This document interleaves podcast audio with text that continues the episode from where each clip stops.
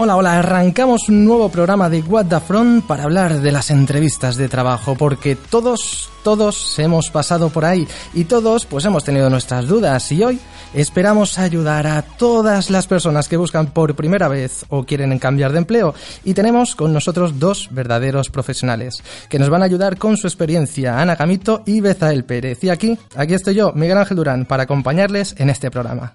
Quédate, que empezamos.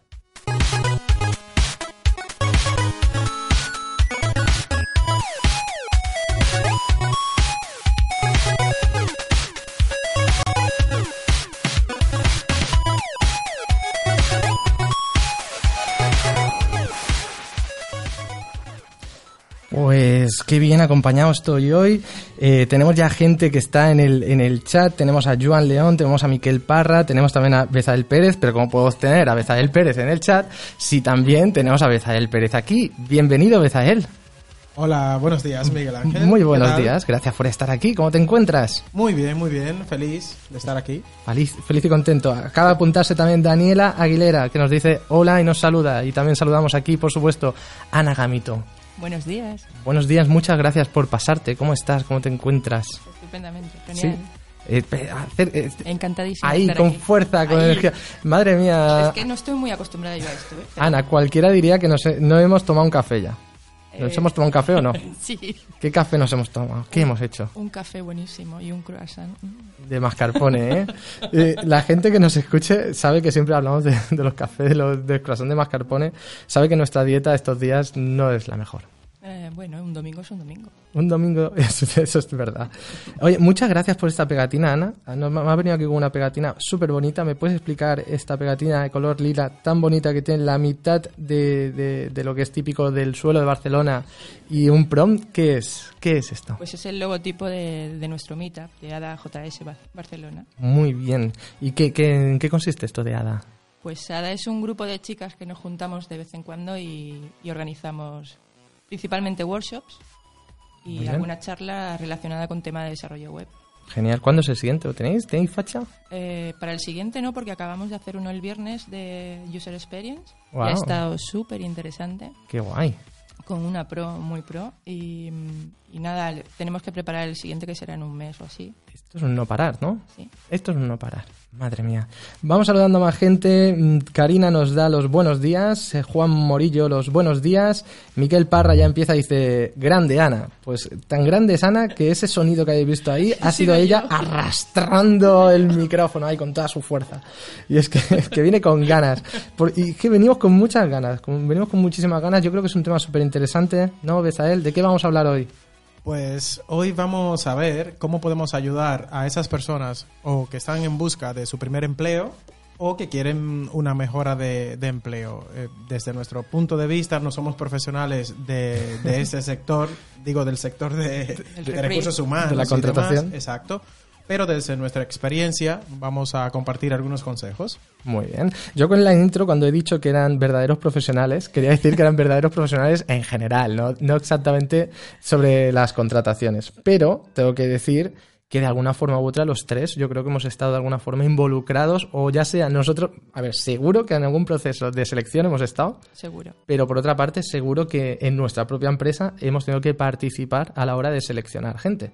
Exacto. Así que creo que vamos a poder tener algún tipo de, de consejo para toda la gente que nos esté escuchando.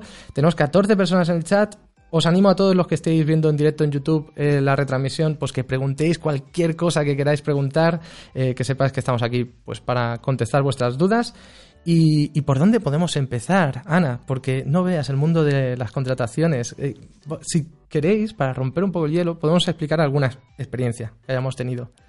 ¿Alguna idea? no, o, o la última que nos acordemos que queramos comentar, o algo que nos llame la atención, no sé, alguna que hayas Le tenido. Contaba a Bezael mientras desayunábamos algo muy gracioso, que en su momento a mí no me pareció gracioso, pero ahora lo tiene, y es que em, ahora ya no tanto, pero hace unos añitos em, mm, buscaban ninjas developer.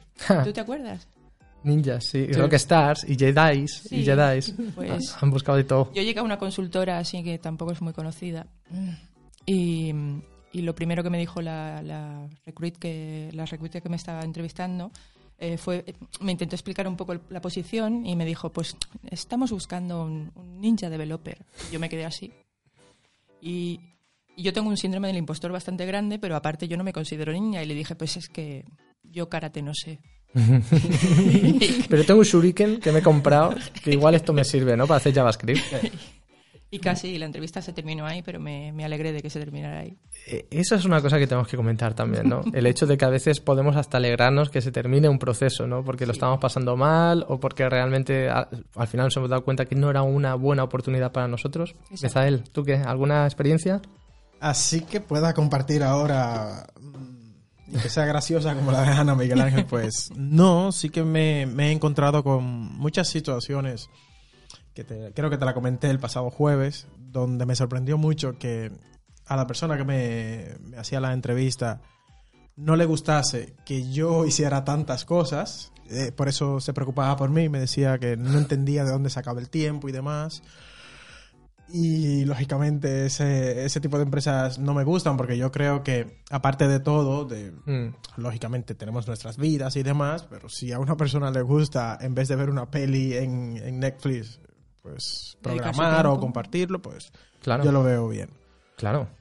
Y eso es lo más reciente y, y llamativo que, ¿Sí? que, me ha pasado últimamente. De sí. hecho, me, me, extraña ¿no? que te puedan llegar a decir esto porque normalmente, eh, y esto es una cosa que, que hablaba con un compañero en una conferencia, las empresas como que te piden ese extra de que tienes que hacer fuera de horas de trabajo, lo cual me parece horrible, porque bueno, la gente que haga lo que quiera en sus, en sus horas libres. En sus horas libres, que si quiere hacer vídeos de programación me parece perfecto, yo soy el primero que los hago, pero si no los quiere hacer me parece igual de lícito. Y entonces me sorprende, ¿no? Porque hay muchas empresas que justamente piden ese extra y a ti en cambio te lo echaron en cara de, oye, es que haces demasiadas cosas. ¿De dónde sacas el tiempo tú? Sí, fue, bueno, según este gran caballero, un saludo. de hecho, nos está viendo en directo. Supongo que a partir de ahora ya en el proceso que estaba no continúo, ¿no? Porque... Hombre, si está viendo este programa, igual no. Igual va a ser. No, eh, me comentó que, bueno, había tenido una mala experiencia con una persona que en el trabajo o en la oficina hacía sus cosas propias y yo supongo que él entendía que como yo hago tantas cosas, pues utilizo de tu tiempo de eh, trabajo. mi tiempo de trabajo, sí. Eh, está bien. Yo, yo lo hago. Yo en realidad no trabajo. Está pero... mal, eh, está mal que por experiencias propias con otras personas, eh, Muy pues bien. eso, juzguemos cómo van a ser los futuros candidatos o no. O sea, hay que cuando tienes un encuentro con un candidato nuevo o tú con una empresa no deberías de juzgar por lo que te han contado o no, sino ver en, carne propia. Que... Es como las relaciones, básicamente, Total, ¿no? Que total. te haya ido con ocho mal no significa que el, no... El noveno vaya a ir mal exacto, también, o sea. Exacto. Correcto. Yo voy a contar una que es de hace muchísimo tiempo y me gusta mucho comentarla, sobre todo porque la gente... Hay dos cosas que la gente eh, ve en mí y en mucha gente que ya tiene muchos años de experiencia y, y como que se le rompe un, no sé, una imagen, ¿no? Una, algo idílico que tienen. A mí me pasó que hace muchos años iba a entrar a una empresa, yo acababa de salir de la carrera, no tenía ningún tipo de experiencia, asustadizo, como un gato ahí, pobre. Y el caso es que fui a una empresa, eh, yo estaba, o sea, estaba aterrado y me hicieron la entrevista más random que te puedes echar a la cara. El caso es que yo entré en la empresa, no me acuerdo ni el nombre, si no lo diría, porque no creo ni que exista, y si existe, pues deben tener algunos problemillas. Pero el caso es que yo entré ahí a la sala asustado y me dieron un papel. Me dijeron, bueno, aquí tienes un papel. Y tenía 50 checkboxes donde ponía como cómo me veía yo. Eh, te veías simpático, listo, no sé, guapo, lo que sea. Eh, un montón de cosas, 50 cosas. Claro, yo estoy ahí, pues cinco minutos dándole, uh, pensando, ¿no? Y diciendo, joder, qué difícil. Eh, y el caso es que cuando termino le doy el papel y me dice, vale, ahora tienes este. Y me da el mismo papel Sí. y me dice, no, pero esto es sobre lo que tú crees que piensan los demás. Y yo, ostras. Joder, si ya era difícil lo otro. Claro, y eso es, es, es- está chungo, ¿no? Porque dices, claro, esto era trampa, porque ahora a ver qué pensaba la otra gente de mí, que ahora me voy a equivocar. Bueno, total, que después de otros cinco minutos me dice, bueno, ahora la prueba final. Y yo, madre mía. Pues la prueba final, esto era para un puesto de programación eh, web. Eh, y os hablo de hace, yo creo que 14 años por lo menos, que soy muy viejo, para la gente que no me escuche eh, y no me esté viendo, soy viejete. Entonces, la prueba final consistía en, me miró muy seriamente el entrevistador, me miró a los ojos, me dijo, bueno, quiero que calcules cuántos autobuses salen de Manhattan todos los días. ¿Cómo sacarías esa cifra? Pero me miró muy seriamente y yo pensando, bueno, yo pues abriría mi ordenador y buscaría en Google. No vale. Y yo, vale. ¿Cómo lo calcularías? Y yo, no, sé, hay una presión, ¿sabes? Y yo pues empecé a decirle tonterías. Yo qué sé, pues me quedaría ahí en el puente de Brooklyn y me podría mirar y un día pues haría una extrapolación en minutos y tal, y no sé qué. Y pues, no le gustó, no me, no me pillaron, no me pillaron. Pero qué raro, ¿no? Fue, o sea, fue muy random muy random. Entonces, yo creo que por ahí van un poco los tiros, ¿no? De las cosas que nos podemos encontrar, pues si tenéis unos cuantos consejos y unas cuantas cositas eh, para vuestras entrevistas, no os asustéis, esto puede pasar a vosotros también en vuestras casas. Todos hemos tenido estas experiencias, pero al final encontramos lo que nos gusta.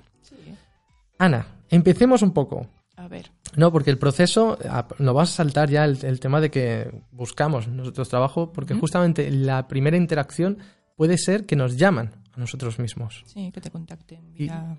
¿cómo, ¿Qué hacemos cuando nos, nos llaman, nos contactan? Yo primero leo mucho, dos o tres veces, cómo me han contactado. ¿Sí? ¿Te, preocupa el, hecho de cómo hayan llegado a ti? Mm, me preocupa si han llegado a mí o a un montón. ya, ya, claro. claro. Es que eso es difícil, ¿no? Hoy, en LinkedIn. Es, ah, que, eso que llaman, eso que hablábamos antes de la pesca de arrastre o no, pues, mm. ¿Os ha pasado que os han contactado y se han equivocado el nombre? Oh. ¿Sí? O la tecnología, por ejemplo. Hasta Manolo me han llamado. ostras. hasta Manolo. por ejemplo, a mí que me, me, hablen de Java, que es uno de mis mayores enemigos. Oh. No, es broma, pero bueno, no soy un programador Java y muchas veces me han llegado ofertas sobre Java, pues ya eso indica el nivel de esmero que ha puesto este, este consultor para contactar con, conmigo. Ha dicho, bueno, aquí hay uno, yo lo envío y si cuela... Es lo mismo. Sí, claro. es clavado. Eh, pero ¿cómo, ¿cómo, nos comportamos? ¿Vale? O sea, imaginad que queremos cambiar de trabajo eh, y nos contacta una persona por LinkedIn. ¿Qué, qué pasos o cómo deberíamos eh, contestarle? ¿Qué deberíamos hacer exactamente? ¿Cómo deberíamos gestionarlo? Pues ante todo eso, ser educados y intentar sacar un poco de información realmente de qué están buscando ellos y si cuadra con lo que con lo que tú estás buscando.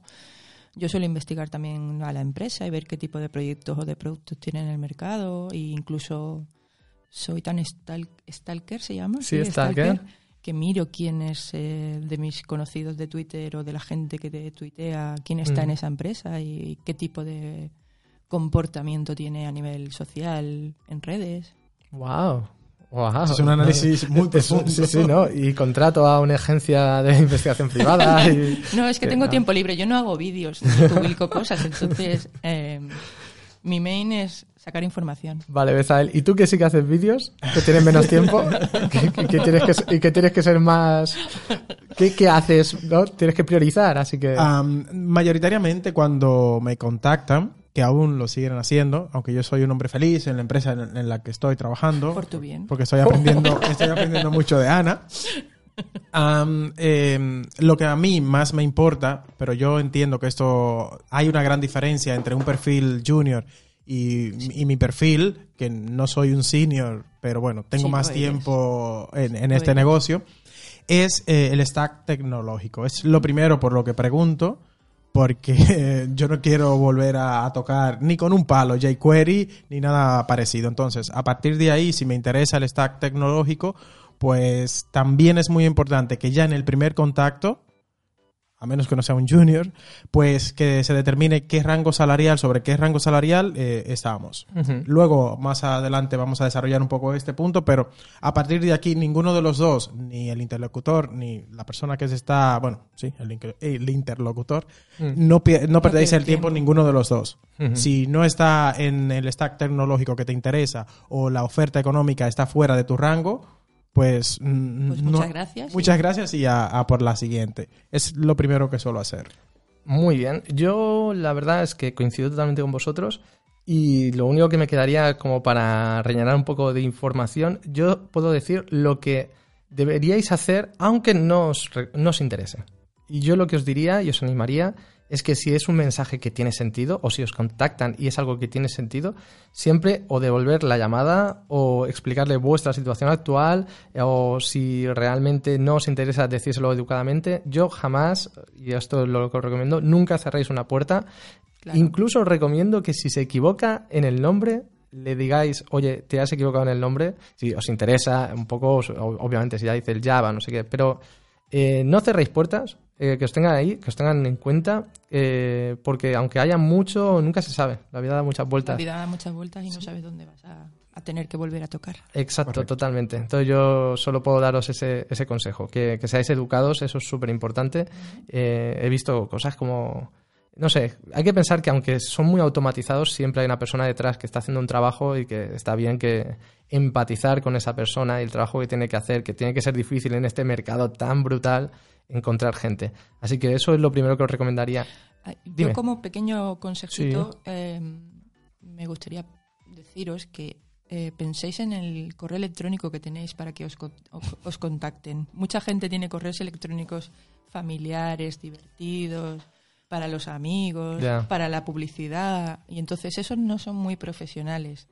Entonces no está bien mezclar una cosa con la otra y tener las cosas separaditas. Eh, el, típico, yo, yo, es que he visto muchos currículums en los que he tenido que, preparar, y este puede ser el siguiente tema, los currículums, ¿no? Eh, Johnny 69. Sí, sí. No, ese no, ese no. No me entra por... No, ya pinta mal la cosa. Sí. Porque eh, justamente es eso, eso si nos contactan, pero si nosotros queremos contactar, obviamente no vamos a decir cómo podemos buscar y tal, pero uno de los puntos que tenemos que trabajarnos mucho es el currículum o nuestra carta de presentación. Entonces, por ejemplo, ya preguntan, eh, y esto es algo que podemos hablar sobre el currículum, sobre todo para la gente que está empezando ¿no? y que es junior. Dice Daniela, ¿qué esperan de un junior en su primera experiencia laboral? ¿Sabes? ¿Cómo se prepara un junior para esa primera toma de contacto, para salir al mercado ¿no? y buscar una, pues una oportunidad para, para ella? Pues, Daniela, yo, si fuera tú, que no sé si eres junior o no, yo lo primero que haría sería pensar muy mucho cuál es tu siguiente paso, quiero decir, qué cosas son importantes para ti a la hora de trabajar o cómo te sentirías más cómoda trabajando. Intentaría buscar eso, empresas que me puedan dar esa posibilidad ya sea formativa, ya sea a nivel colaborativo, ya sea a nivel stack tecnológico que tú quieras seguir avanzando en eso y quieras aprender más, yo que sé, sobre Vue, por ejemplo, porque es lo tuyo es Vue y, es lo más moderno, pero se usa poco todavía. Pues. dale, dale. Vale. Eh, no, también que durante el proceso del, del junior hay un proceso de formación. Lo correcto es que tenga actualizado siempre su GitHub y que haya algo que podamos ver y que pueda compartir con, bueno, por las redes, ¿no? Para que así tenga un pequeño portfolio donde se pueda ver qué, qué hace o cuáles son sus inquietudes. Pero tampoco hace falta que sea un... Porque yo hablo con mucha gente que está empezando y me dicen, no, yo cuando tenga algunos proyectos haré mi web y cuando no sé qué tendré, no sé... No, no hace falta irse tan... No hay que ser tan profesional porque estáis empezando. Lo que hay que tener eso es una mínima muestra de que sabéis hacer unos commits, de que sabéis atacar un repo, de que cuando usáis commits no ponéis mm, frases... Em, Burradas, ¿no? Eh, esta mierda no funciona. sí, eso es muy interesante. Y de verdad, eh, claro, mucha gente, yo me he encontrado, tengo mucho contacto con gente de Skylab, Ironhack y tal, y muchos bootcamps de programación de gente que está empezando y tienen ese miedo a la primera experiencia laboral porque sienten que no han aprendido lo suficiente y, no sé, ¿vosotros habéis tenido alguna experiencia de juniors? ¿Qué le podríais decir a esa persona que tiene este miedo de la primera experiencia, que no se ve capaz, tiene este síndrome del impostor over 200.000? Pues que yo llevo muchos años, muchos años trabajando, no solamente en el sector tecnológico, sino que en muchos, y siempre tienes ese miedo. Hay que aprender a gestionarlo y nunca lo sabes todo, porque es imposible saberlo todo. Exacto. Justo tenemos un, un, un desarrollo profesional que es de mejora continua, de aprendizaje continuo. Y yo no quisiera trabajar con compañeros que no les que no les guste seguir avanzando en su carrera y seguir aprendiendo. Entonces, que no le tengan miedo a no saberlo todo porque la regla y la norma es que no lo sepamos todo. Exacto. Y es que cada día hay algo nuevo y nunca vamos a alcanzar el final. Sí, es que si lo alcanzamos nos morimos.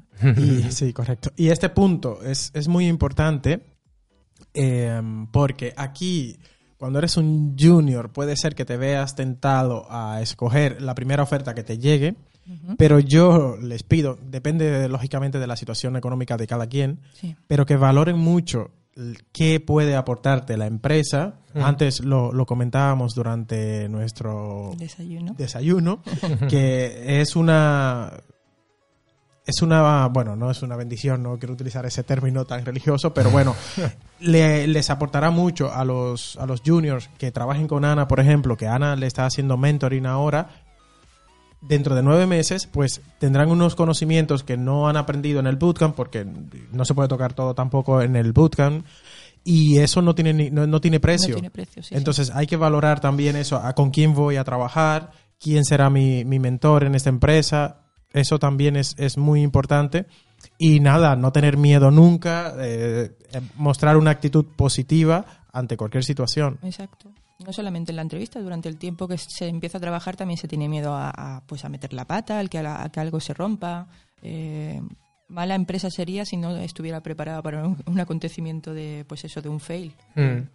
Yo diría que incluso es que ese miedo mm, lo tenemos todos, Todos. en realidad. Cuando cambiamos de trabajo, voy a ser capaz, voy a responder a las expectativas de la gente, de lo que esperan. cuando cambio de proyecto dentro de la misma empresa, porque Claro. me, me enfrento a situaciones nuevas, eh, a lo mejor no he trabajado con mis compañeros y no sé cómo vamos a, a encajar. Exacto. Entonces esos miedos los tenemos siempre. Exacto. Y yo diría, y coincido con vosotros, que lo más importante en este aspecto es justamente la actitud. La actitud lo hace todo.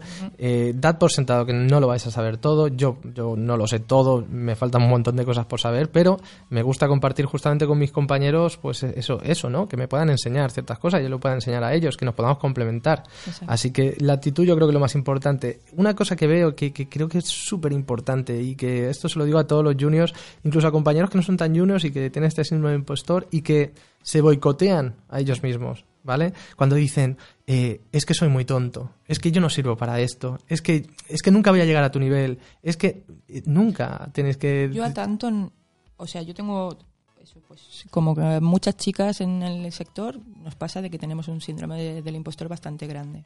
Em, yo no me boicoteo a mí misma, pero reconozco que tengo compañeros que acaban de empezar y que se les echa, se, se les empieza a poner miguitas de pan por aquí y son unos monstruos, se lo comen.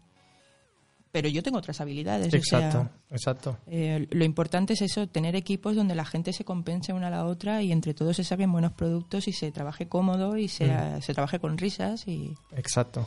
Es que el tema es que muchas veces, yo esto lo digo porque tengo una experiencia personal, sobre todo cuando estaba empezando, como yo a- mismo me auto boicoteaba y perdía el tiempo más pensando en mi capacidad Ujú, que en trabajar mi capacidad. exacto. Entonces, yo lo que os recomendaría es que siempre que veáis en no puedo, no soy capaz, no voy a llegar, no puedo hacer esto, no, no. O sea, eh, dedicad ese tiempo más a cosas positivas, a bueno, pues, pero, pero sé esto y a partir de aquí puedo construir más, puedo seguir aprendiendo, ir poco a poco, no os- no, no perdáis el tiempo en actitudes negativas porque realmente con eso nunca vais a estar aprendiendo.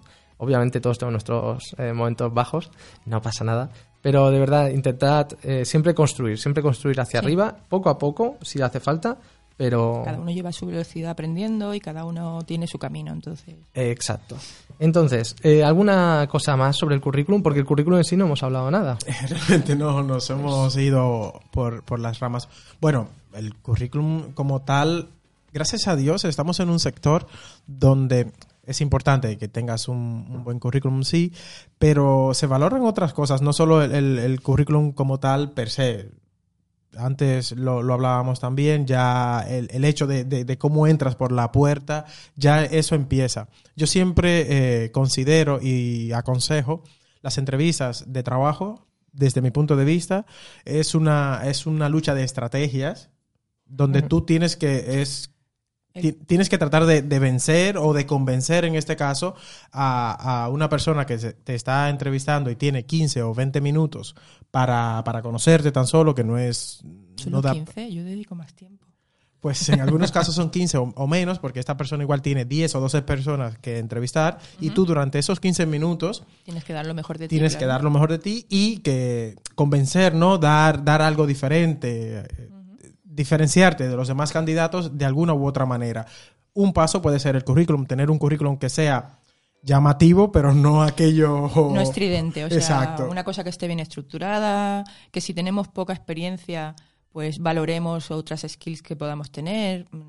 Hoy en día se valoran muchas cosas dentro del sector de la programación, no solamente que sepas un montón de, no sé, JavaScript o PHP o lo que te toque en tu stack, se valoran también pues eso, actitudes eh, de aprendizaje, formación, eh, ser una persona empática y tener skills de, de trato. Entonces se valoran otras otras muchas cosas, no solamente... Totalmente. Yo diría, por, por hablar de algo personal que me, me suele pasar en las entrevistas, a mí me gusta destacar pues que, que tengo en, este, en el coworking en el que estamos grabando ahora mismo, ¿no? Pues es algo que fundé con, con parte de mi familia y con unos amigos y tal, pero la solución que llegamos no fue una empresa para ganar dinero, sino que hicimos una cooperativa de servicios porque lo que queríamos era ayudar al barrio y todo esto, ¿no? Entonces es una cosa que suelo poner en los currículums y me sorprende que en las entrevistas sale. Que realmente es algo que, que, que se valora. que se valora y dicen, bueno, ¿y por qué dices así? ¿Y qué se siente? Porque claro, ¿qué se está demostrando aquí? Pues a lo mejor que tienes eh, pues actitudes de trabajo en equipo, de que te preocupas por los demás, de que no solo estás viendo tu beneficio.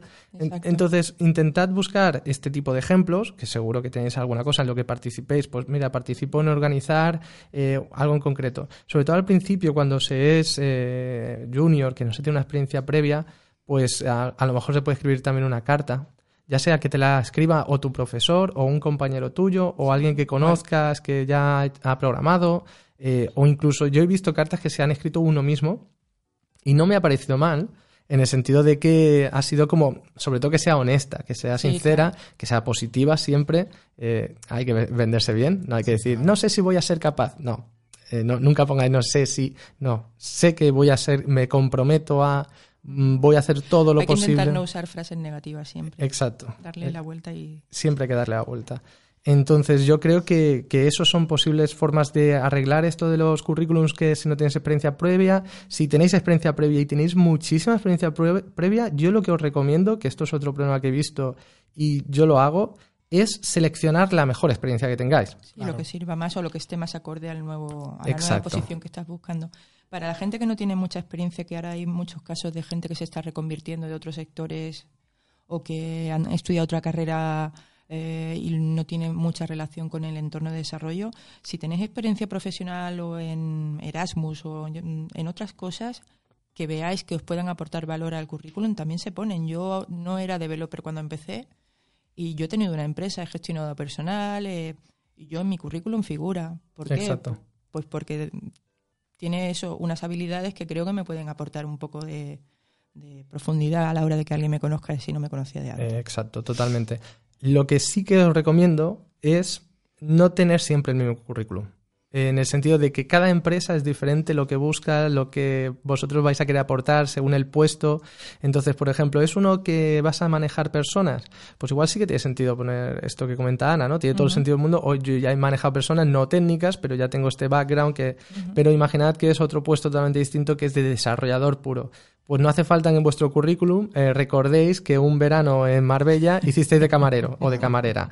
No hace No hace falta. falta, ¿no? Eh, hay que saber seleccionar vuestras experiencias previas para tocar los puntos fuertes y quitar el ruido eh, que le puede a la empresa. Pensad, lo que decía Bezael, lo decía muy bien, del tiempo que te puede dedicar una persona en revisar tu caso. Sí, porque además cuando te entrevistan sí te dedican un poco más de tiempo, que puede ser 15 o 20 minutos, pero cuando filtran currículums Claro. eh, les dedican dos. O sea, Sí. es lectura en diagonal total y si ahí no ha entrado ya, eh, te quedas en el montón de la derecha que son descartados. Mira, hablando rápidamente de esto, fotos sí, foto no.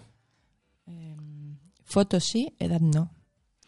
Sí, a mí la edad me parece que Yo no soy, vale la en pena. ese ¿no? sentido soy muy inglés y hace ya años que en Inglaterra eh, no... De hecho, me parece que es ilegal incluso. Sí, sí, sí. Sí, y yo soy de fotos, ¿no? Porque no... No creo que haga falta tampoco. Es que no, no creo que aporte nada. Eh, si eres un junior, en este caso, que nos estamos centrando un poco más, Mm.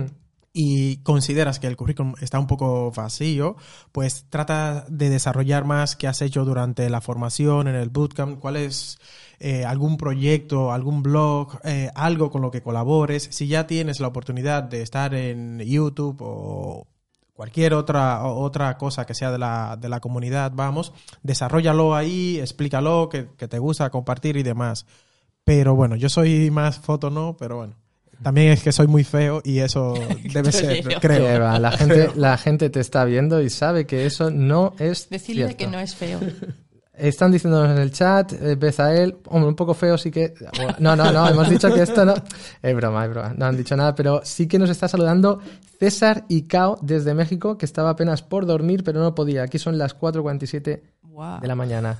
Madre mía, para que veáis, ¿eh? se están despertando para escucharos. ¿No podía dormir o venía de la fiesta? Mira, vamos a leer aquí, tenemos a Joan León que decía, eh, antes hablamos de las pruebas técnicas, ¿no? Porque luego, evidentemente, va a ser algo importante lo que vamos a comentar, el tema del momento de la prueba técnica. Entonces, dice, eh, creo que he tenido la mejor de las pruebas técnicas que se pueda tener. Trabajar durante una semana con el equipo que tendría que trabajar. Así tanto el equipo como yo podíamos evaluarlo. Ah, y remunerado. Eso es bastante raro, la verdad. Muy raro. Sí. Es muy raro. Yo al menos sé que en mi empresa no estamos haciendo esto, pero es algo interesante que cada vez hacen más empresas. Pruebas técnicas, ¿no? Porque una vez que hemos convencido con el currículum, una vez que ya pues eh, la primera entrevista ha ido bien, que también hay veces que la prueba técnica es la primera entrevista, hay veces que no, Sí. que es al revés, depende sí. mucho de la empresa. Así que vamos a hacer un- una mezcla aquí, un mix, un poco tanto de la, primera, la prueba técnica y la primera entrevista, pero imaginemos que es la prueba técnica. ¿Qué, ¿Cómo la afrontamos? Pues depende también de, de tu perfil, si eres más junior, más senior. Normalmente los seniors no suelen hacer pruebas técnicas, no son muy dados a, porque consideran que su tiempo es súper valioso. Pero bueno, eh, hablando de ellos desde el punto de vista de un junior, pues yo les diría que intentarán adaptarse al stack que te están pidiendo en la prueba, que si te dejan ser creativo, seas creativo con algo que aporte valor. Por ejemplo, yo qué sé, te dicen, eh, es una prueba front, ¿no? Y nadie te ha hablado de que tenga que ser una aplicación responsive, pero tú sabes hacer responsive, pues aplícalo. Ujú, claro, Em, eso es interesante. em, Sí. sí, Muy buen punto. intentad pensar un poco, pues, eh, qué tipo de producto tiene esa empresa y cómo me podría yo adaptar a hacer con el stack que me están organizando, cómo podría yo, pues, aportar algo a su stack. Ujú. Y, y ser limpitos, estructurado. No hace falta tampoco ser- hacer pruebas demasiado complejas. No se está buscando que la gente haga complejidades, se está buscando que la gente demuestre un poco cuál es su, su forma de programar o si siguen buenas prácticas, si son limpios, si saben hacer test, por Dios.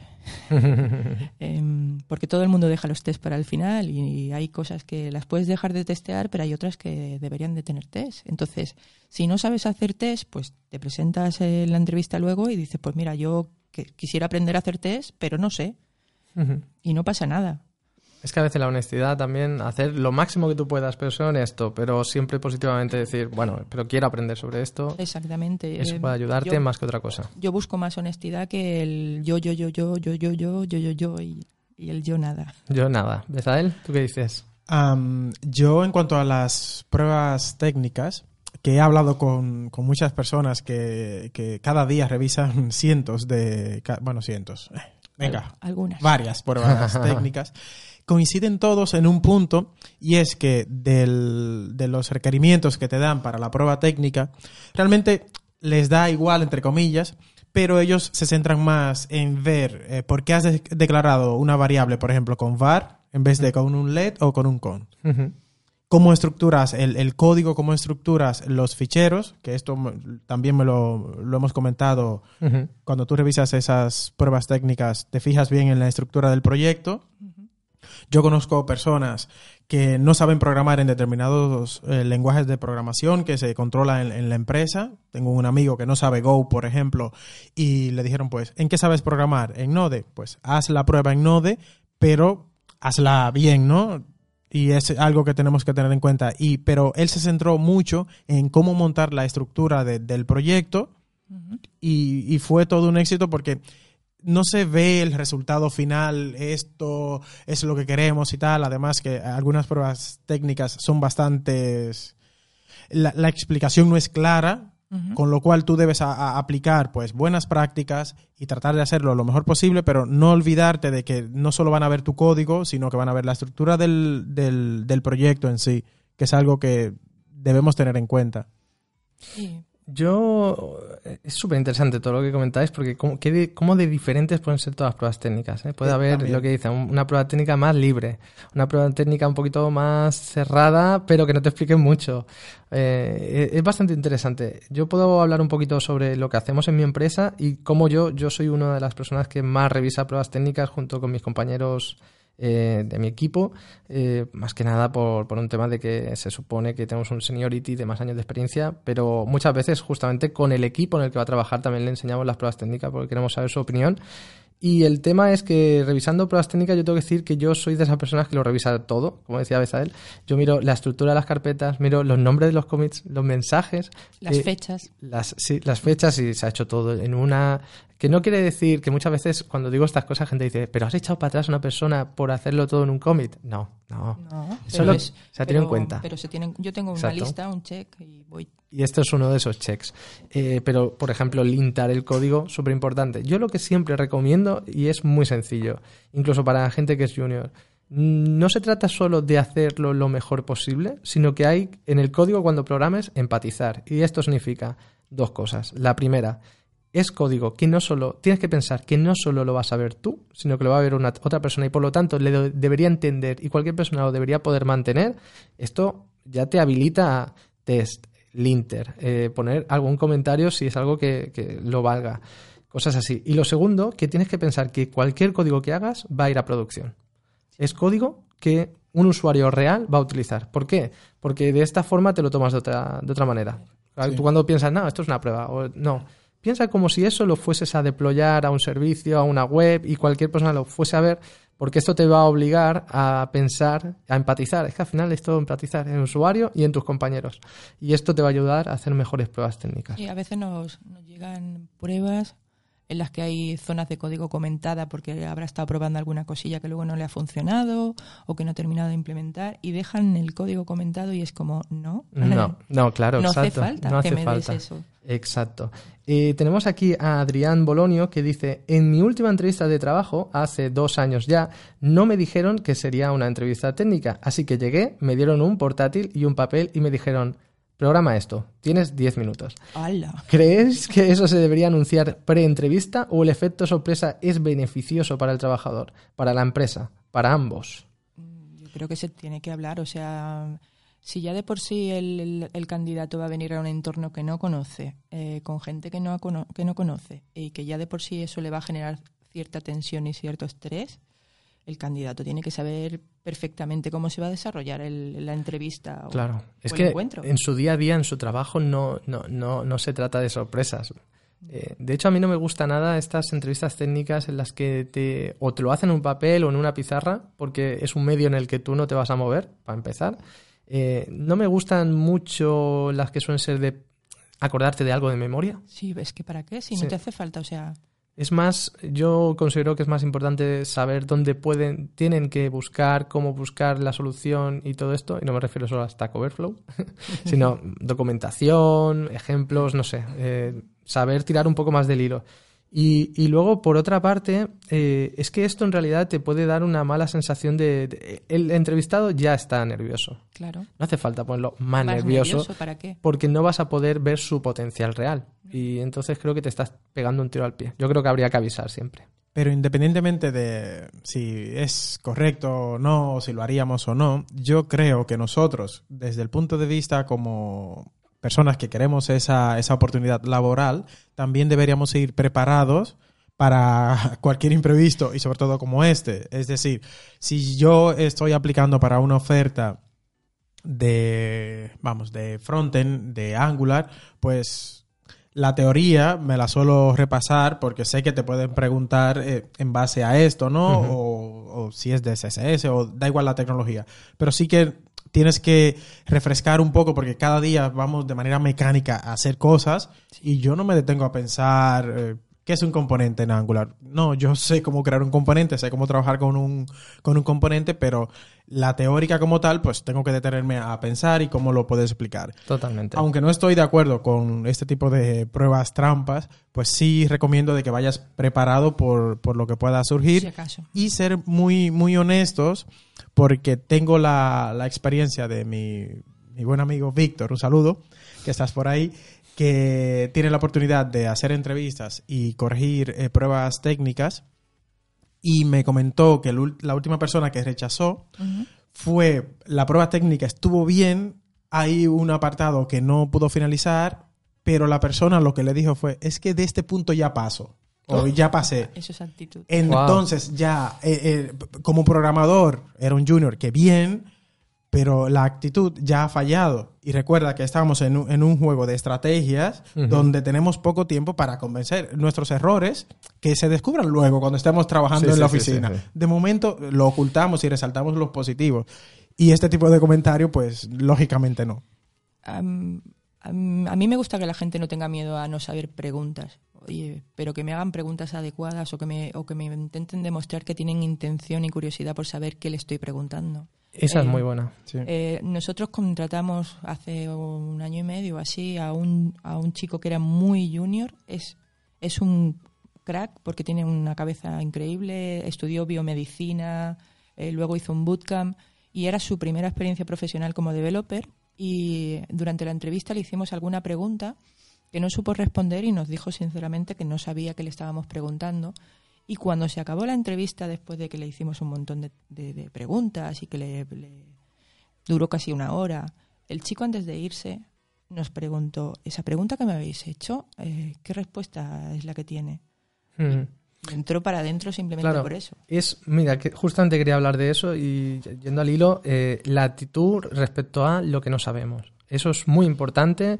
Por ejemplo, lo que has dicho, ¿no? La curiosidad, de- demostrar que, oye, no lo sé, pero me lo puedes decir o me, me puedes apuntar o incluso pedir feedback de la entrevista después. No tanto, he pasado, nunca preguntéis eso, ¿vale? Nunca preguntéis, ¿he pasado o no he pasado? No lo preguntéis lo primero porque seguramente necesitan pensarlo, lo segundo porque no lo dirían inmediatamente porque lo tienen que consultar más con más gente o tienen que Sí, o no lo quieren decir.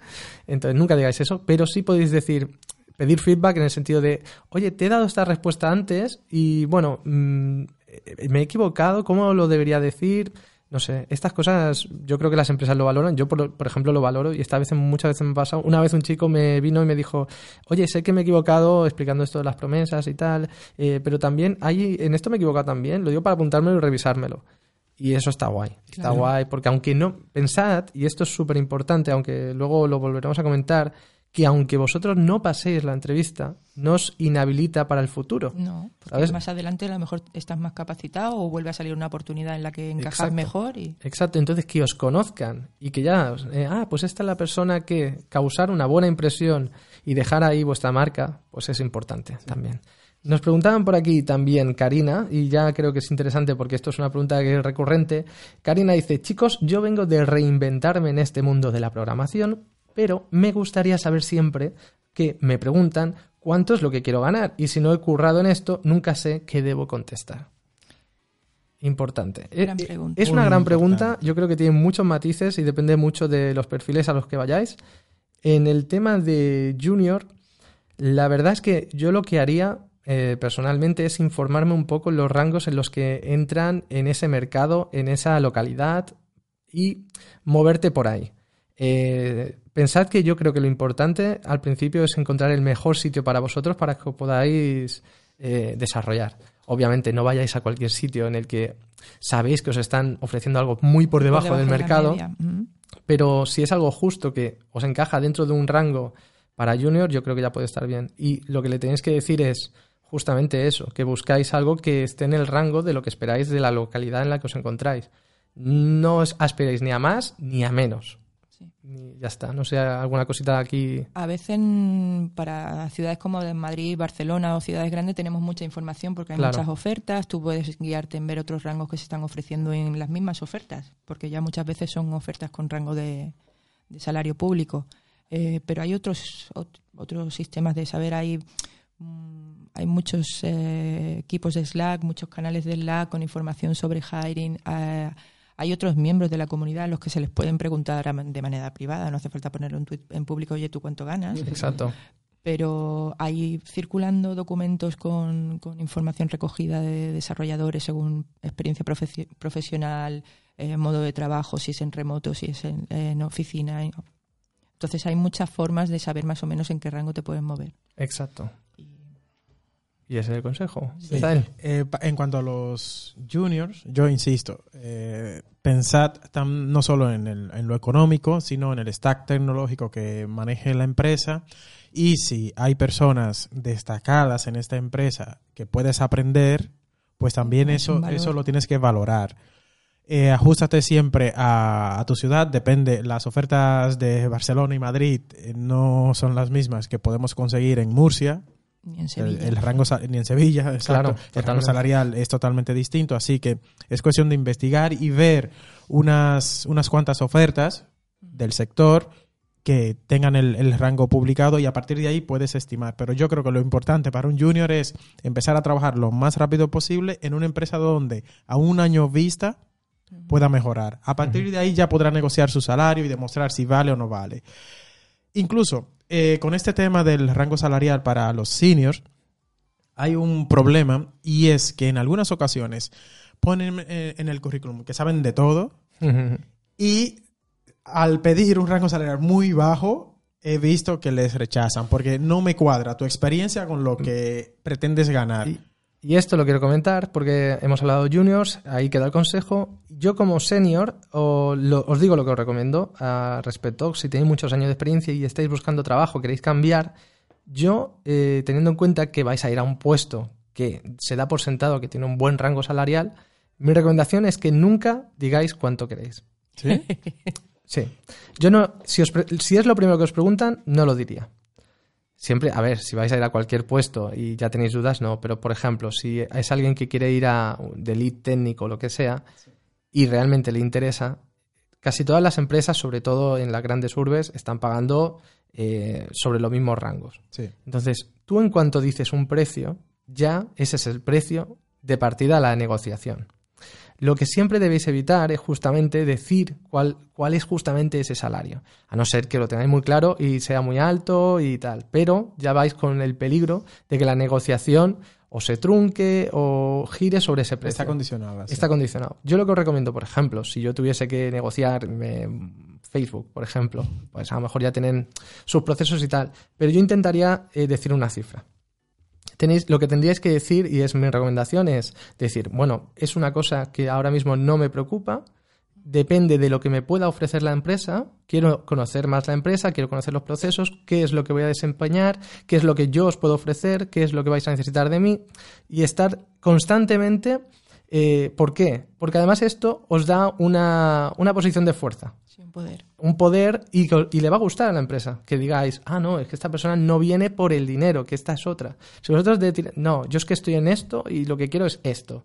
Eh, ya lo que va a ver la empresa es que en realidad estás haciendo un cambio solo para subir el salario. Entonces, mm, yo jugaría bien las cartas en este aspecto y siempre intentaría alejarlo lo máximo posible.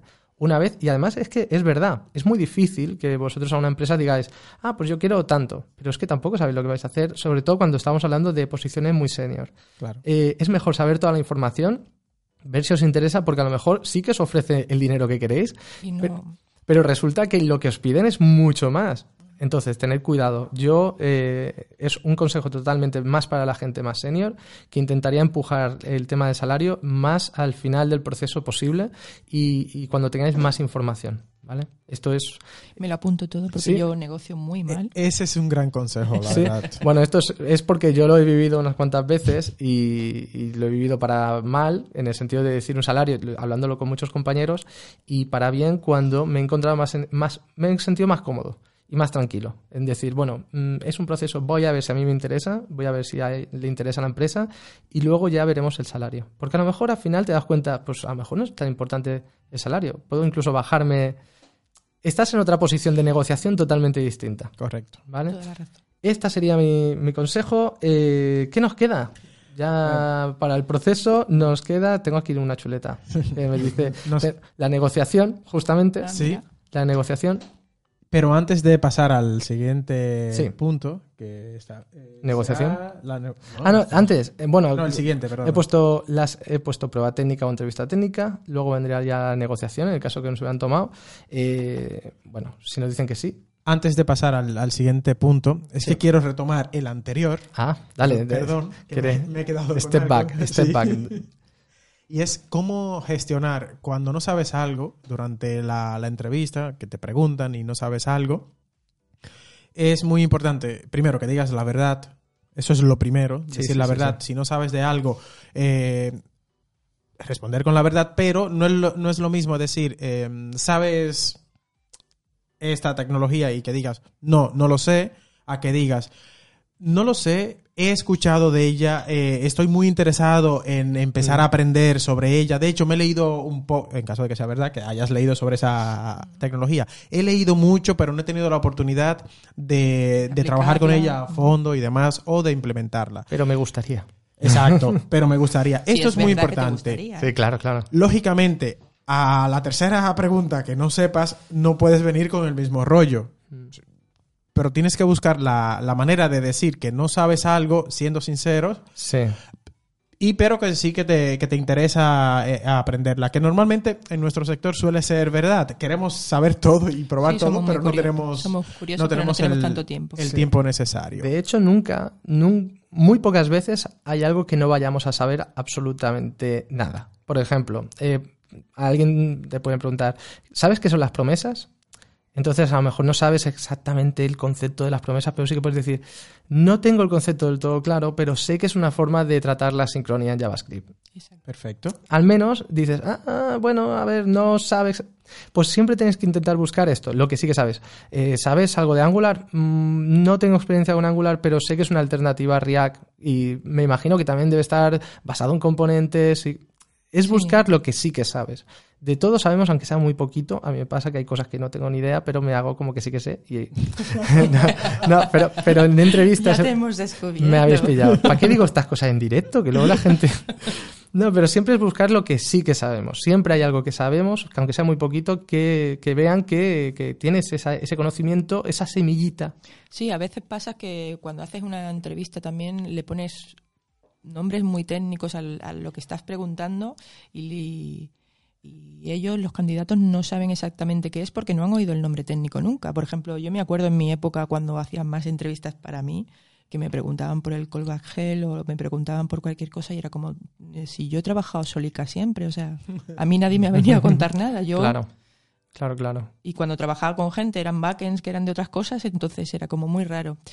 Em, yo cuando pasa eso y veo que la cara de- del entrevistado es de no sé lo que me estás preguntando, se lo explico en palabras y le intento explicar pues, la situación o, o el concepto que estoy tratando. Y entonces rápidamente la mayoría ya empiezan a, a decirte, ah, sí, pero no lo he usado, pero esto es por esto o por aquello, o, o me gustaría aprenderlo, o cualquier cosa. Entonces ya le ves un poco más de... Hay que intentar ayudar a los candidatos, no hay que ser Exacto. una persona de piedra que está ahí viendo a ver a ver si es el mejor el que yo he encontrado aquí en mi proceso. Exacto. Y de todas maneras, esto se va a se va a comprobar cuando entres a- al, al trabajo en caso de que te acepten. Tu actitud, si es positiva durante ese proceso y verdaderamente quieres aprender, porque si no quieres aprender, pues no mientas. Lo primero es decir la, la verdad, pues se verá en la primera semana si cuál es tu de predisposición a hacer las cosas, a afrontar las cosas y demás. Cosas a tener en cuenta. Ya estamos en la negociación, ¿vale? Pasamos la prueba técnica. Si no la habéis pasado, ya os digo rápidamente. Siempre contestad el correo, siempre pidid feedback de vuestra prueba técnica. Por- eh, oye, me gustaría saber por qué no la he podido pasar, por qué quiero aprenderlo, lo quiero repasar. Darle las gracias a la gente por su tiempo. Eh, tened en cuenta de, oye, pues me gustaría volver a intentarlo más tarde. ¿Qué os parece si si realmente os interesa, le podéis escribir. ¿Qué os parece si dentro de seis meses lo podemos intentar otra vez? Porque muchas veces os pueden contestar y decir, nos ha gustado tu actitud, pero ahora mismo no tenemos un puesto, pues contestarle, decirle, oye, muchísimas gracias por vuestro tiempo, pero me gustaría volver a intentarlo más adelante cuando haya aprendido estas cosas. ¿Qué te parece si te escribo? ¿Cómo puedo contactarte? ¿Vale? Siempre estando interesado, siempre mirando hacia adelante. Imaginad que habéis pasado ya la prueba técnica, todo ha ido guay. Negociación. Llega el momento de la negociación. Normalmente hay empresas que cuando pasa la prueba técnica te hacen la que yo digo la entrevista del psicópata. que es la, la entrevista que te hacen para ver si eres un psicópata. Que te Eh. dicen, eh, y- y es- de este hay, podríamos hacer un millón de preguntas porque es yo creo que la que suele dar más problemas, que es la de, ¿cómo te sientes? ¿Crees que eres un líder? ¿no? Y te miraba los ojos así. si, si tuvieras que definirte con una palabra, ¿con qué la harías? A mí, ¿sabes que me preguntaron en la entrevista del psicópata? Que no es que fuera un psicópata el que me la hizo, pero... Bueno, digo... Era un compañero. Sí, por psicópata, digo para Sí, sí, sí, detectar psicópatas, que- ¿eh? No, no, sí, No. que es para detectar a ver cómo actúas. Eh, Sí. mi, mi pregunta de cierre de la última vez que busqué trabajo fue, eh, ahí va por Ticay, Cruzcampo o Alhambra. ¿En serio? Y fue como, este tío está loco. Pues el psicópata sí que era él. El psicópata era él. No, pero nosotros tratamos de que sea un poco más, más liviano, no hay que buscar mm, si, si nos va a venir un psicópata o no, sino si va a venir una persona o, o vamos a intentar integrar en equipo a una persona que no le guste relacionarse Claro. con gente. Yo tengo compañeras que son súper profesionales, pero que les encanta trabajar solas, no les gusta el trato humano y no se saben desenvolver y, y prefieren trabajar en proyectos alone. Entonces, Sí, yo en este tipo de entrevistas lo que diría es que no digáis ninguna cosa muy loca, pero que seáis naturales, seáis como os ven vuestros amigos, como sois con vuestros amigos sin tanto colegueo, pero sed esa persona humana, normal y corriente, en la que no se repiensa las cosas ni le encuentra 8.000 sentidos, porque a veces simplemente quieren eso. Por ejemplo, la típica pregunta de, dime tu mayor fortaleza. ¿Vale? Pues bueno, eh, piensa realmente cuál es tu mayor fortaleza. Y cuando te, diga, te digan cuál es tu mayor defecto, porque esa es la típica pregunta también, eh, pues no os digáis, bueno, pues yo veo a los gatos y me dan ganas de estrangularlos. Bueno, no, digáis, no digáis eso. O no soporto que me digan lo que tengo lo que que hacer. tengo que hacer. Lo que tenéis que buscar es ese típico defecto que todos tenemos, pero que se puede convertir en una virtud en ese momento, ¿no? Exacto. Es que cuando tengo un problema no paro de pensar en ello y bueno, a veces me lleva demasiado tiempo, pero estoy aprendiendo a gestionarlo con... Siempre hay que buscar Qué ese... positivo. No, claro, hay que buscar, ¿no? No, Justamente no, eso. es, es justamente eso, tratar de hilar de alguna manera este defecto, el más pequeño que podamos decir públicamente, con alguna virtud nuestra que podamos destacar.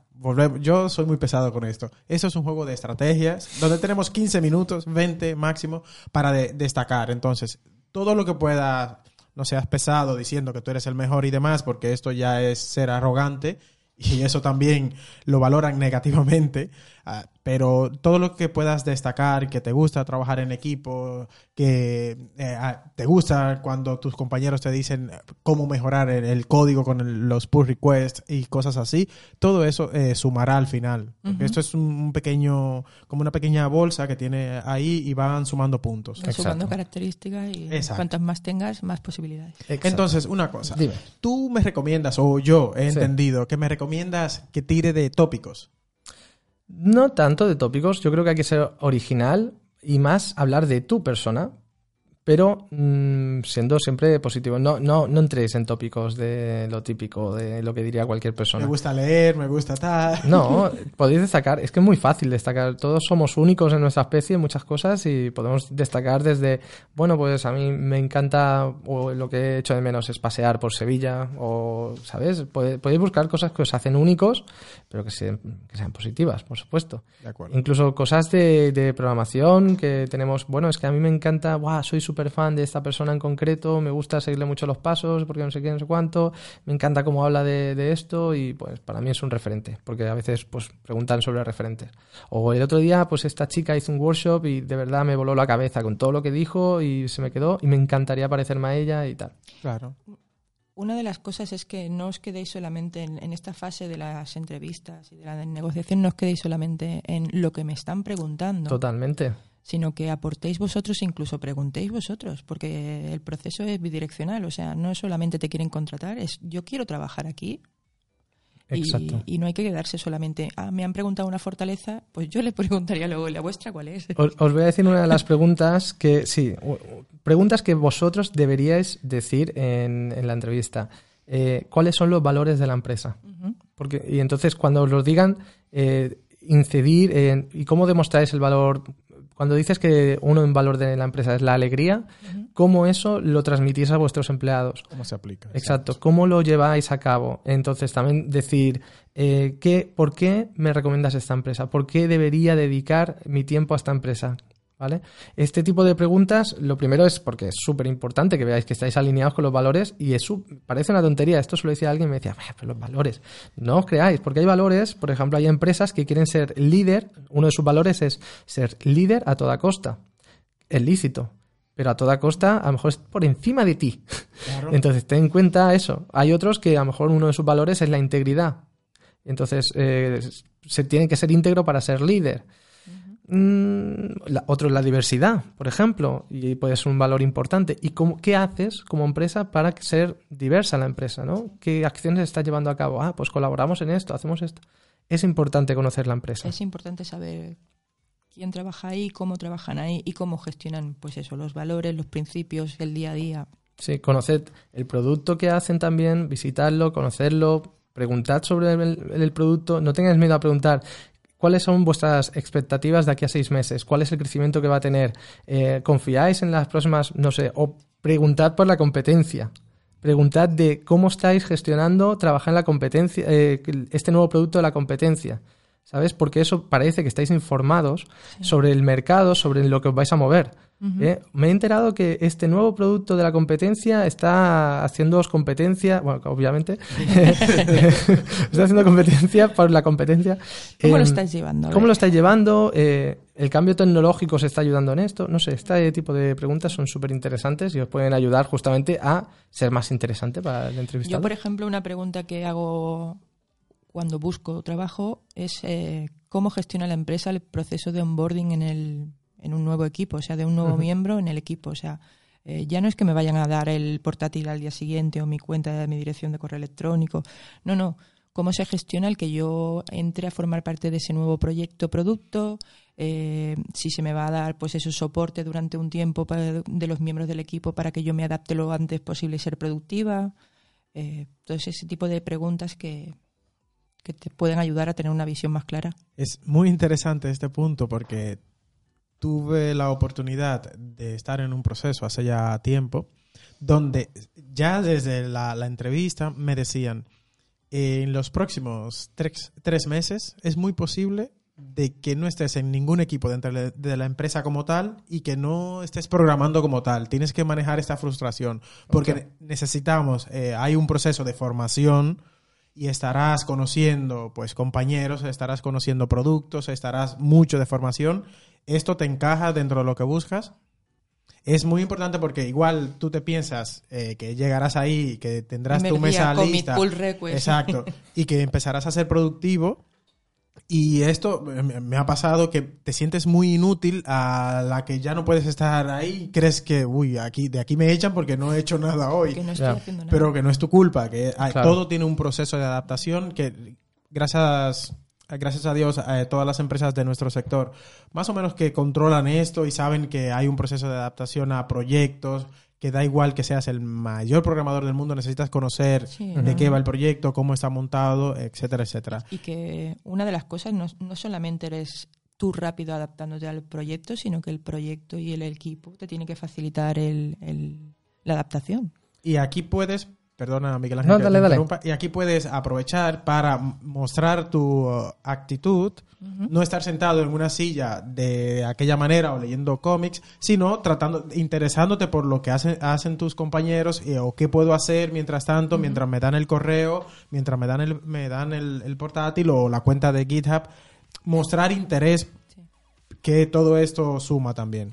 Bueno, pues imaginad que ya hemos terminado todo esto, todo el proceso. Eh, vamos a saltarnos todo el tema de que obviamente preguntad por los perks, qué beneficios tenéis, eh, porque son importantes incluso a veces mucho más que el salario, porque pueden compensar. Si tienes bonus y que cómo se tiene beneficios, a lo mejor tiene más días de vacaciones, si eso os interesa. Si los viernes por la tarde se trabaja, el horario.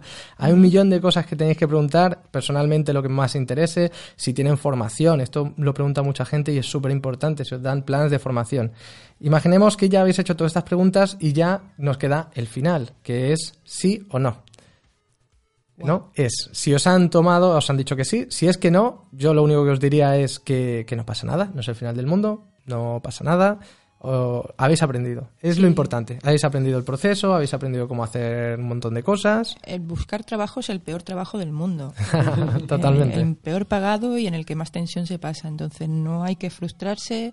eh, es eso, aprender, como dice Miguel Ángel, del, del proceso de la búsqueda, de todas las preguntas que hemos hecho, de cómo nos han respondido, de cómo hemos respondido nosotros, y coger la siguiente entrevista y el siguiente proceso con más ganas y, y con las cosas que hemos ido recopilando. Exacto, totalmente. Y ya por el siguiente. Y si el siguiente no es, pues el El siguiente. siguiente. Hay mucha oferta, o sea que ahora Ah, mismo no hay exacto. problema de ese tipo. Exacto, somos afortunados y afortunadas ahora mismo de que podamos ir a tantos sitios, ¿no? A, a picar la puerta. Pero eh, cuando llega el momento en que nos dicen, vale, sí, eh, queremos contar contigo, ¿qué? ¿Ya está? ¿Nos vamos y ya? Yo ya me voy de cerveza y lo celebro. Sí. Pero antes, Miguel Ángel, permíteme un segundo. Bezael es el Yo- de... Pero antes, pero Sí, antes. antes. Am, en caso de que te digan que no en una entrevista de, de trabajo, Sí. O que rechacen incluso eh, la prueba técnica, que te digan no, no cumple lo que nosotros queremos y tal, no significa para nada de que no seas un buen programador, Claro. eh, no significa de que no se acaba eh, el, el mundo, sencillamente no pudiste encajar en esa oferta en, en Es como el concreto. Tinder. Es como el Tinder. Tú Totalmente. sí, yo no, tú sí, yo no. Sí, no pasa nada. No pasa nada. Exacto, entonces, eh, manejar el, el fracaso o la sensación de fracaso, porque realmente no es un fracaso. Exacto. Si echas la, la vista hacia atrás y ves todo lo que has aprendido, las siguientes entrevistas serán mucho más fácil. Porque ya conoces co- qué te pueden preguntar, por dónde van los tiros, con lo cual, tranquilo, ya por la, por la siguiente. Por la siguiente, ya está. Eh, pero muchas veces decía que cuando os dicen que sí, eh, no es fácil a veces. Sobre todo cuando estás cambiando de trabajo. Sí. Y ahí es cuando tienes que poner a la balanza el cuando, como estoy ahora. Obviamente, si estás fatal y estás pasando muy mal, pero hay veces que no, es tan estás tan mal. tomar la decisión. No es tan, no es tan fácil. Eh, cuando es tu primer trabajo, tampoco es fácil porque es lo que decía Bezael. Tenéis que tener en cuenta que es el sitio en el que vais a pasar el principio de vuestra experiencia laboral y que seguramente os va a marcar tanto para aprender, tanto para prepararos para las siguientes experiencias. Entonces, yo lo que os diría es que calma, meditación y que no digáis que sí inmediatamente, pensadlo sosegadamente, que hay más oportunidades, siempre hay oportunidades. Que os digan que sí no significa que tengáis que, decir que sí, Que sí, claro. sino que simplemente es que tenéis una oportunidad de cambio como puede haber otra. Entonces, siempre que sea la que queréis. Vale, pues últimas palabras para recomendaciones, consejos o lo que queráis comentar a nuestros oyentes de What the Front. Pues voy a empezar por, por el principio. Voy, sí, a sí, ser, sí. voy a ser original. Pues lo primero, um, yo tengo en- eh, o tomo en cuenta también eh, la puntualidad. No llegar eh, corriendo, sudados, ahí a la... Perdona, tal. Vamos con, con calma, con tiempo, preparamos esto. Es un, un- un juego de estrategias, no lo he dicho aún, pero lo voy a decir ahora. El Age of Empires de la... Y necesitamos am, llegar con calma. No significa que llegues media hora antes, porque esta persona tiene otras cosas que No, hacer y puntual habrá es otras. puntual. Yo lo que suelo hacer es estar 15 minutos antes fuera del edificio y a- a- cuando falten 7 minutos suelo subir al edificio. Estoy ahí puntual, eh, ir con calma y siempre positivo. Lo podremos hacer, como diría Van Gaal, siempre positivo. y nada, si no es ese, pues será otra. Y siempre, siempre así, con esa actitud positiva. Muy bien. Ana.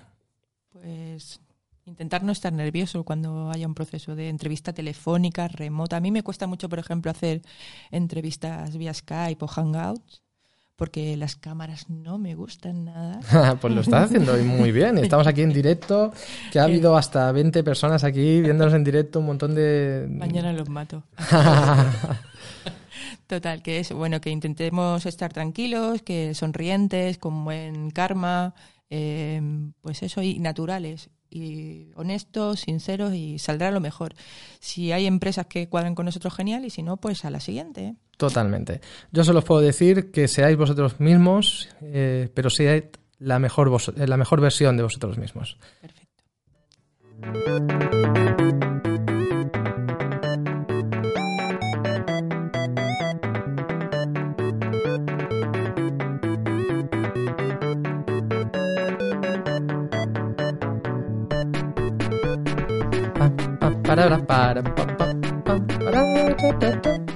Es que me encanta esta canción. ¿eh? Es que. es que es muy guay, ¿no? Uno le pone de buen humor y, Sí, todo sí. esto, ¿eh?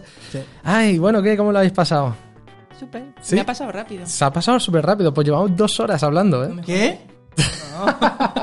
No, llevamos una hora y once minutos. ¡Hala! ¡Hala! ¡Hala! Me decía, "Ay, no, bueno, 40 minutos, 20 minutos y esto ya está. Sí, pues mira, fíjate que te pones a charla que si Claro, es un juego de que no estrategia. paro, claro. Es que el juego es. Es que, Es que no lo he dicho. ¿Lo he dicho? ¿Lo he No. dicho? Creo No. que no, se te ha olvidado, lo puedo Ah, repetir. Juego de tronos.